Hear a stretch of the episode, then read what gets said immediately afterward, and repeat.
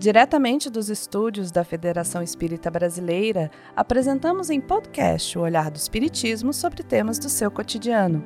Eu sou Ioc Teles e estou com Estela Bertolina no ar. Fique ligado, está começando mais um episódio do nosso Espiritismo em Pauta. As guerras ainda estão em nosso meio. Na atualidade, em diferentes partes do globo, povos ainda usam da força bélica contra os seus semelhantes. Em O Livro dos Espíritos, Allan Kardec nos auxilia no entendimento das questões referentes ao poder acima da coletividade e como isso implica em nosso desenvolvimento moral enquanto sociedade, trazendo aos espíritos superiores perguntas direcionadas sobre a destruição da guerra e o egoísmo do homem. Kardec sempre fazendo as perguntas que precisamos, não é mesmo, Estela? E o nosso Espiritismo em Pauta não poderia deixar de comentar este tema tão relevante, a contribuição da doutrina para entender as guerras na atualidade. E para mais um bate-papo instigante, diretamente de Minas Gerais, o nosso convidado deste episódio é o expositor Wesley Caldeira. Seja bem-vindo ao nosso programa, Wesley. Obrigado, Yoko, Estela. Um abraço aos queridos e queridas amigas do Espiritismo em Pauta. Que Jesus esteja conosco. Bem-vindo, Wesley. É muito, muita alegria nossa estar com você hoje aqui, viu? E no íntere de nossas pequenas existências na Terra, ainda há guerras em torno da concentração de poder e riqueza dos homens. Wesley, como que a doutrina espírita pode nos auxiliar no entendimento das guerras em nossa atualidade? De fato, nós temos experimentado angústias recentes com o recrudescimento desse fantasma histórico que avassala a nossa humanidade, dos primórdios e, infelizmente, ainda no século XXI, mesmo após os trágicos e graves episódios bélicos do século XX. O Espiritismo ele desfruta de uma condição muito especial para analisar o tema, gente. A cosmovisão espírita tem horizontes muito abrangentes. A nossa visão de mundo é formada a partir de certos princípios conceituais que alargam muito a nossa penetração nesses que são os grandes problemas do destino e a guerra, talvez um dos mais terríveis. A guerra representa, à luz do Espiritismo, o vulcão do primitivismo espiritual da população espiritual desencarnada e encarnada que está estagiando neste planeta. Hoje nós temos uma concepção humana quase geral de que o ser humano é um acidente na história da evolução biológica deste planeta. O Espiritismo discorda. Nós não somos um acidente na loteria da evolução. Nós somos seres esperados na criação. Somos um projeto divino e esse projeto divino que instituiu a lei da encarnação dos estágios das almas para o seu progresso em realidades materiais, esse projeto nos organiza no mundo através de povos, de coletividades. E esses povos têm programas espirituais, mas funcionam sobretudo como oficinas ou educandários para essas almas. Esses povos mantêm uma programação e, de quando em quando, afastam-se dessa programação. E, em muitos casos, esse afastamento desvincula povos e coletividades, grupos e indivíduos dessa linha espiritual evolutiva e produz acontecimentos tais como as guerras. Então, desfrutando dessa cosmovisão privilegiada, o Espiritismo, desde o Livro dos Espíritos, lançou seu olhar sobre o problema da guerra. E para entendê-lo, Kardec fez perguntas aos espíritos. Na questão, por exemplo, 742, quando ele pergunta as causas da guerra. Os espíritos valem-se de duas linhas gerais para explicar esse fenômeno. E vamos dizer que uma das causas é justamente a predominância da natureza animal em certos momentos do processo evolutivo do homem sobre a sua natureza espiritual. E também vão completar dizendo que as paixões formam um outro núcleo, um outro epicentro de que eclodem muitas guerras. Vamos examinar primeiro a questão das paixões. Rivalidades, ambição, a ganância, a busca de supremacia por razões de intolerância, fanatismo, antipatias históricas que os povos constroem nas relações uns com os outros. Tudo isso está aí nesse núcleo que os espíritos centralizaram com essa expressão, a satisfação das paixões humanas. Mas, a bem da verdade, esse ponto, ele é o pressuposto objetivo de uma realidade interior da população espiritual planetária, que é ainda a ocorrência, em muitos momentos, da predominância da natureza animal sobre a nossa natureza espiritual. Vamos simplificar. Nós somos seres num processo evolutivo muito recente. Há menos de 5.500 anos, nós estamos num processo civilizatório. Anteriormente, estávamos na pré-história e éramos seres praticamente caçadores e coletores. Vivíamos muito da rapinagem e essa herança da nossa vivência num corpo biológico entre espécies biológicas instituiu no âmago dos espíritos, das almas que nós somos, um instinto que os espíritos chamam de instinto atávico da caça. Atavismo é o reaparecimento de uma tendência que estava latente. Nós estamos no século XXI e depois das luzes do progresso, da ciência, da filosofia, da arte, do apostolado das religiões e inclusive da chegada do consolador prometido, esse estado ou esse instinto atávico de quando em quando ele assoma. E aí ele procura nos pretextos da rivalidade, nos pretextos da ganância, da ambição, da intolerância, das antipatias históricas, uma via para expressar esse primitivismo.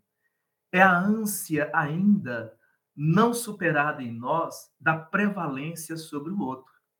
Ora, falar de guerra também importa que nós falemos de paz. Como o Espiritismo conceitua a paz? Entende como sendo um processo interno de adaptação interior àquelas oposições que vão chegando no nosso caminho exteriormente. Então, notemos: chegam as dificuldades, as adversidades, as lutas, e precisamos fazer uma adaptação interior de harmonia. Isso chamamos paz. Quando não conseguimos essa adaptação interior, nós brigamos, nós conflitamos. E recebendo oposições de fora, nós reagimos com oposições. E na ordem individual ou na ordem coletiva, nós produzimos as nossas guerras pessoais ou as nossas guerras coletivas. Por isso que o grande propósito do Espiritismo é instrumentar o homem para que aprenda essa adaptação interior às adversidades exteriores, para que a paz, nascendo em nós, flua por nós, povoe todo o destino planetário no qual estamos inseridos. A paz do mundo começa em mim, né? Sempre pensando Exatamente. nisso, né? E apesar do belicismo das nações ditas é, desenvolvidas, podemos encontrar em diferentes partes do mundo povos de paz que respeitam este coletivo né, e o meio em que vivem. É, seriam eles, Wesley, o farol para seguirmos rumo à evolução moral da vida plena na pátria espiritual? Verdadeiramente. Há povos que se adiantam na arte e na ciência da paz. Há povos que constroem pela experiência, e muitas vezes a experiência de dor, mas também pela assimilação contínua das leis divinas que formam isso que é tão visível no mundo e que nós chamamos o bem a povos hoje sensivelmente adiantados na ciência e na arte da paz. E outros que estão já quase amadurecidos na arte e na ciência da paz. Vamos tomar um exemplo. Praticamente do século XIII ao começo do século XX, na Europa, houve uma família dos Habsburgos, de onde procede diretamente a nossa imperatriz Leopoldina, do Brasil imperial. Essa família fez os soberanos e fez a casa e a dinastia que organizou a política e as guerras de quase todo esse período de tantos séculos. E a casa dos Habsburgos é a Áustria. E hoje a Áustria é um dos povos mais pacíficos do planeta, na ordem interna do seu povo e na ordem internacional, na relação com os povos. Então, esse aprendizado e essa assimilação dos princípios divinos hoje faz com que institutos mundiais coloquem a Áustria entre os povos mais pacíficos nas duas ordens, a interna e a internacional. O nosso povo brasileiro também é um dos povos mais pacíficos do planeta. Lembremos que cabe ao Brasil uma missão espiritual muito destacada nesse cenário de época de fim de período evolutivo das provas e da expiação a caminho da regeneração. Lembrando Emmanuel, cabe ao nosso povo apresentar ao mundo um novo pensamento. E que tipo de pensamento cabe ao Brasil apresentar ao contexto das nações? Um pensamento em todas as ordens, religiosa, política, científica, econômica, social, sem, sem os elementos de separatividade. A grande missão do Brasil, enquanto oficina de nossas almas, é nos fazer construir em nós a condição de um irmão planetário e levar essa mensagem da fraternidade para todos os corações das demais oficinas. Ioco, todo povo tem a missão de ser farol, mas há povos atrasados e há povos adiantados. Todo povo tem uma missão peculiar dentro desse cenário que é a formação da família, onde Jesus representa o nosso irmão maior. Somos criaturas de Deus, e Deus nos confiou um guia e um modelo. E passa pela civilização um fio luminoso que está junto às mãos do Cristo. Nós não somos uma nau à deriva. Nós somos um corpo de almas vencendo uma fase inaugural e já nos abeirando de uma compreensão que nos permite pregar a paz. Mas falta-nos aprender a viver integralmente a paz. É, precisamos nos tornar pontes, né, e não muros. Eu acho que é bem é, propício assim a gente pensar pessoalmente até em questão regional mesmo, né? Que por enquanto a gente vê ainda muitas questões nesse sentido trazendo problemas. E nós sabemos, né, Wesley, que a Terra é um dos planetas que recebem espíritos menos adiantados no progresso moral, para a sua morada de expiações e provas. E aí surge uma dúvida, porque a gente fica pensando nesse sentido, a evolução desses povos deve passar necessariamente por momentos de guerra ou há outras oportunidades de buscar a evolução moral indicada pelos espíritos superiores? A nossa doutrina amada faz uma distinção, Estela, entre a necessidade e a utilidade da dor. A dor é útil, e isso parece que ninguém proclamou melhor do que Leon Denis ao seu tempo. Mas a dor não é necessária. Se ela fosse necessária, ela seria um antecedente lógico da evolução. E nós sabemos que há espíritos que fizeram a opção pela chamada evolução linear, retilínea, e o grande exemplo que conhecemos foi o homem de Nazaré, o homem das bem-aventuranças. Não significa que esses espíritos não cometam erros, nem tenham que viver processos na educação e no fortalecimento das virtudes progressivamente. Jesus evoluiu à condição crística. Mas a Terra, como você destacou, é uma escola oficina que está preparada hoje para receber espíritos que têm dificuldade diante da oposição de fora, que vem das pessoas, da natureza e do mundo, de fazer a adaptação da paz. Nós reagimos quase sempre opondo-nos. O nosso processo evolutivo caminha hoje por aprender a viver as lutas e as adversidades, guardando um espírito pacífico. Então, Jesus nos adiantou profeticamente que os mansos herdarão a terra.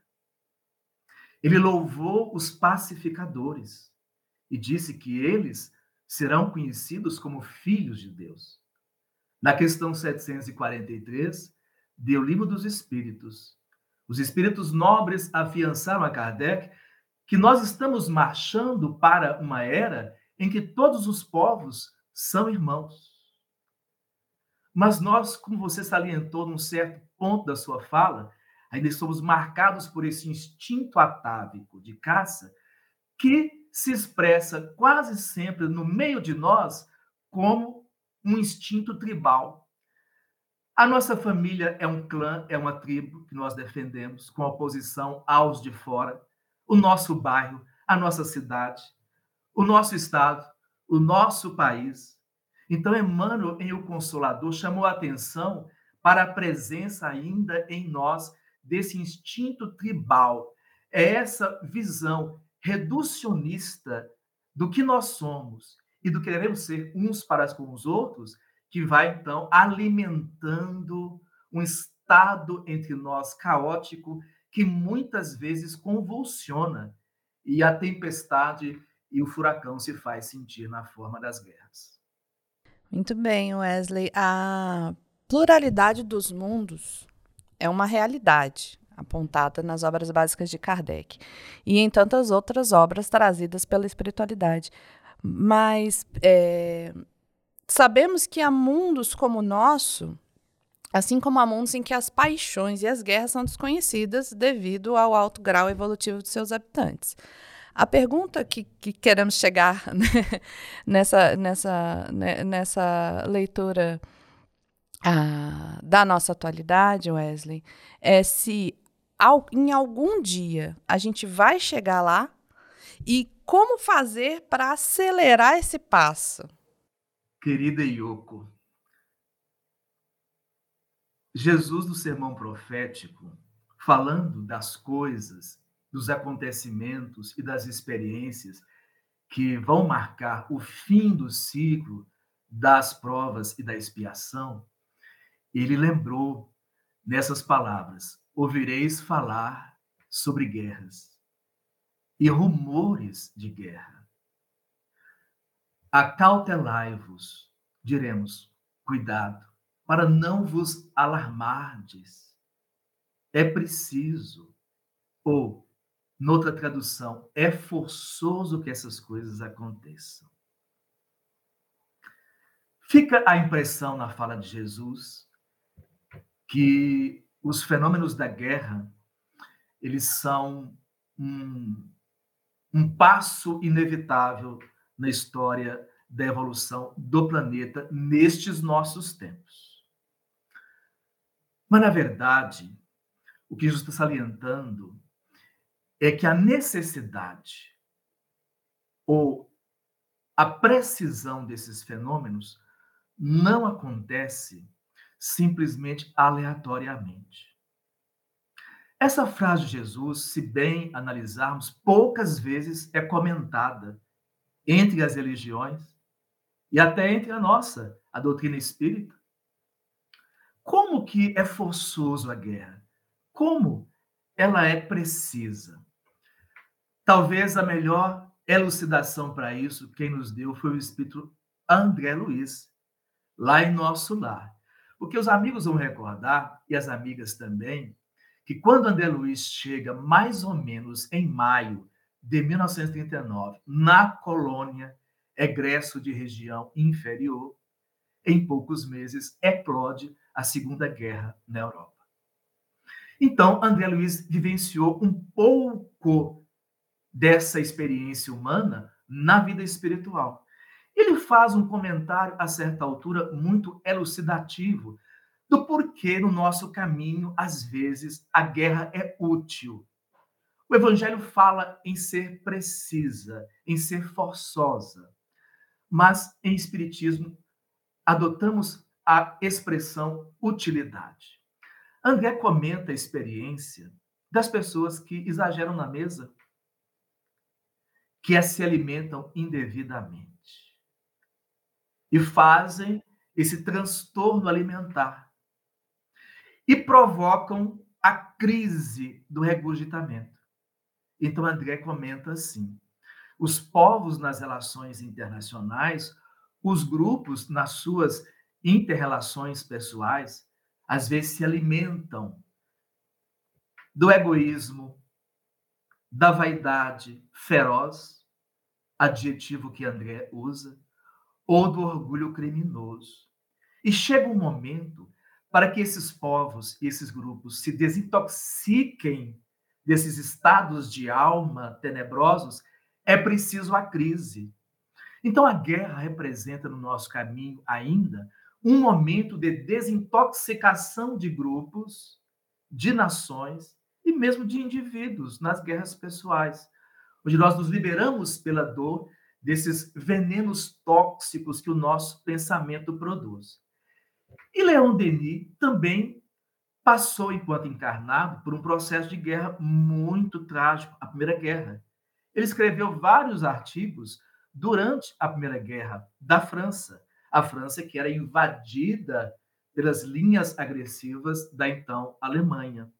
E Leon Denis estava sempre em contato com os luminares do mundo espiritual e sendo orientado sobre o que estava se passando nos bastidores da Primeira Grande Guerra Mundial. Então, o caminho para que nós avancemos e deixemos esse quadro presente e alcancemos as populações espirituais desses mundos adiantados que foram mencionados, Leon Denis considera que é oferecer à humanidade um novo alimento.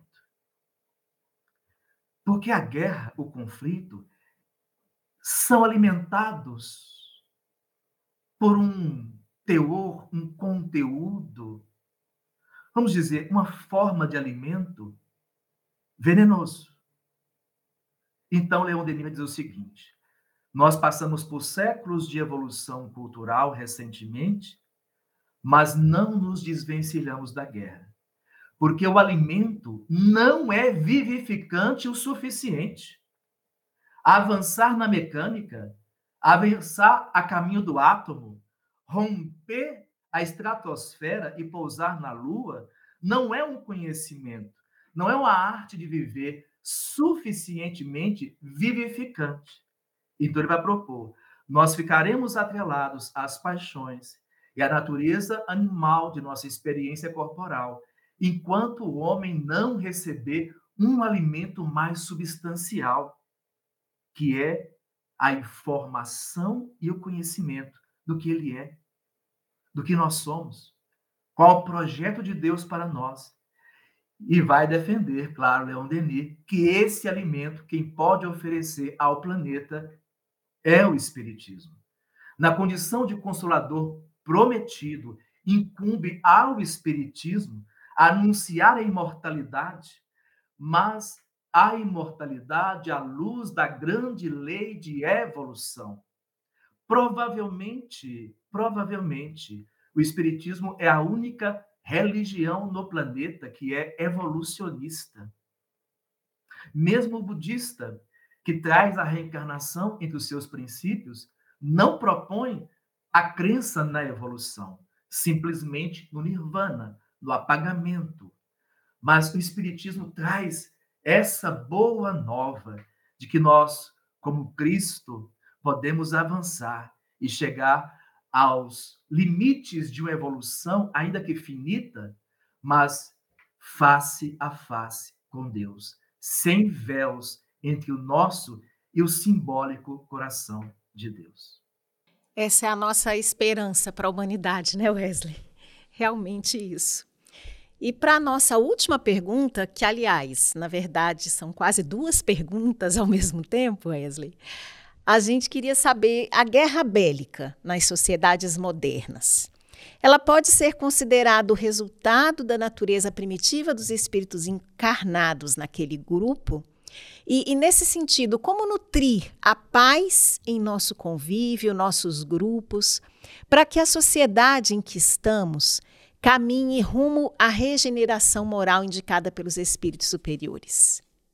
Uma excelente contribuição do Espiritismo é entender que as duas populações de almas, os espíritos desencarnados e nós, os espíritos encarnados, nós vivemos um intercâmbio persistente. Naqueles tempos da Primeira Guerra, e isso nos conta Leon, Denis num livro extraordinário que ele chamou O Mundo Invisível e a Guerra, ele é orientado pelos espíritos de que comunidades espirituais estavam interferindo no contexto da Primeira Guerra Mundial.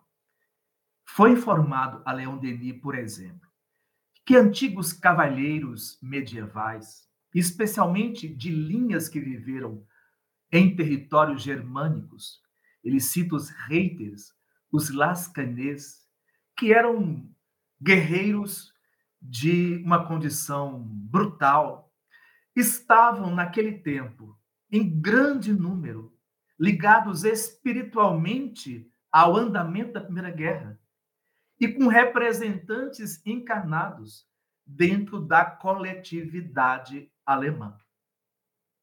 Então, esses espíritos de um outro tempo, onde, lembrando a expressão popular, a espada era a lei, agora retornando em novas experiências reencarnatórias, traziam no âmago, na alma, esse impulso a reconstruir os cenários que viveram nas lutas bélicas do período medieval.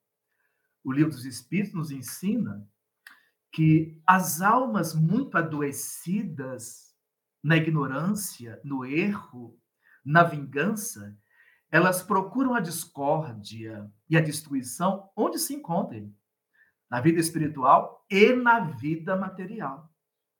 E o mesmo livro dos Espíritos nos ensina que alguns de nós passamos por agressões tão dolorosas, sofremos experiências no passado de agressões tão injustas do ponto de vista daquela existência, que nós voltamos ao planeta trazendo um ressentimento de indivíduos, de grupos e povos. Então, naquele momento, entre 1914 e 18, estavam concentrados na população europeia indivíduos que traziam ressentimento ancestral.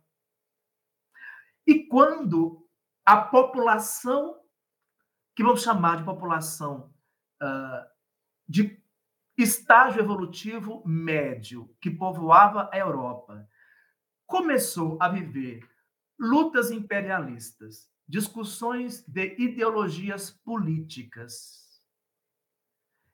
Essas almas se ergueram no mundo espiritual e no mundo dos encarnados e se levantaram como porta-vozes da violência. A guerra é um fenômeno muito complexo. Nós acreditávamos no passado que era só a busca da exploração colonial de povos sobre povos, mas também traz resíduos de diferenças espirituais entre criaturas e coletividades. E aquele momento, então, abriu flanco. O que nós precisamos fazer para romper com essas experiências é lembrar, como ensina os espíritos, que todo ato hostil nosso, onde quer que seja, que toda atitude de egoísmo feroz nossa, em qualquer ponto que esteja, estamos alimentando forças muito destrutivas que espiritualmente pairam sobre nós e muitas vezes precipitam-se no nosso meio na forma da desordem, da violência, da barbárie e da guerra. O que precisamos hoje é nos pacificarmos. Significa autodesarmarmos. Se eu puder conviver com as pessoas desarmado do espírito de oposição, mas implantar um compromisso íntimo de procurar Viver as lutas e adversidades com os opositores de fora, mas com o coração aberto, em busca da solução, em busca da construção da paz, individualmente, cada um de nós deixará de alimentar esses focos de energias tenebrosas que se instalam sobre nós e precipitam-se de quando em quando, e ao mesmo tempo nós vamos vencer o ressentimento de outras eras, encontrar no outro o irmão, e vamos encontrar nesse irmão mãos para se somarem à nossa na construção de um tempo melhor. Autodesarmar-se. Jesus ensina na parábola do joio do trigo como que o cristão, como que o seu discípulo se defende. Quereis que arranquemos o joio, Senhor? Não. Deixai que ele cresça, para que haja discernimento do que é o joio, do que é o trigo, e para que, arrancando a violência, o joio, também não abalemos as raízes do trigo. E deixemos que os anjos dos céus façam a separação no tempo devido da colheita. O cristão e o espírita, o espírita cristão se defendem nas lutas da vida com paciência, com lucidez, com discernimento, com misericórdia e, sobretudo, confiando no tempo da providência divina. Porque a providência divina nos auxilia a encontrar a paz em nós e fora de nós, mas respeitando o tempo coletivo e respeitando a necessidade da verdade. Assim, daremos um largo passo, já no nosso tempo, para sermos adiante reconhecidos como mansos e pacificadores e herdarmos essa terra, essa humanidade, esse planeta melhorado na regeneração. A paz, ela pode parecer um conceito muito distante, né? Somente quando a gente está num ambiente onde tem muitas dificuldades, muitas intrigas, muitos problemas, né? Mas ela não é impossível, né? A, o Espiritismo e a espiritualidade nos apontam diversas oportunidades, né, para seguir, né? E deixamos aqui registrado, Wesley, a nossa gratidão, né, pela sua atenção, pela sua disponibilidade, pelo cuidado, né, na temática, né, tão sensível a todos nós. E certamente este bate-papo não se encerra por aqui. Pode ser o ponto de partida, inclusive, para outros caminhos, estudos de pauta para todos nós. Muito obrigada mesmo, Wesley, por tantos esclarecimentos, reflexões. A gente é, sai desse podcast com bastante boa vontade em fazer melhor, né? Nos pequenos atos, porque a gente percebe que nós mesmos somos esses construtores da paz. Então, devemos começar por nós, em nosso pequeno ambiente, núcleo, família, trabalho, e aquilo ali vai reverberando, né? Ao ponto que todos comecem a observar que esse é o melhor caminho, essa é a melhor escolha para a humanidade de uma forma geral. Então, que Jesus nos abençoe, porque foi realmente maravilhoso, viu? Muito obrigada. Eu levo a vocês na despedida o abraço aqui da minha gente. Eu estou no norte de Minas Gerais o nosso 14º Conselho Regional Espírita, que eu presido, tem procurado espargir por aqui as luzes dessa doutrina extraordinária. Espero em breve abraçá-las presencialmente aí em Brasília. Fiquem com Deus, queridas. Muito obrigado, Wesley, e aos nossos ouvintes, agradecemos por continuar a nos acompanhar. Este é mais um episódio sugerido por vocês. E se outros temas lhe interessam e ainda não estiveram em nosso programa, envie uma mensagem para o e-mail comunicacau.febnet.org.br. Até o nosso próximo bate-papo. E se você gostou do podcast Espiritismo em Pauta, não esqueça de nos seguir no, na plataforma de áudio de sua preferência. Procure por FEB Podcast ou Federação Espírita Brasileira. Convidamos a todos a compartilhar esse conteúdo para que ele possa alcançar mais e mais pessoas. Até a próxima! Este programa é uma produção da Federação Espírita Brasileira e pode ser ouvido gratuitamente no site febpodcast.com. Espiritismo em Pauta o olhar do Espiritismo sobre temas do seu cotidiano.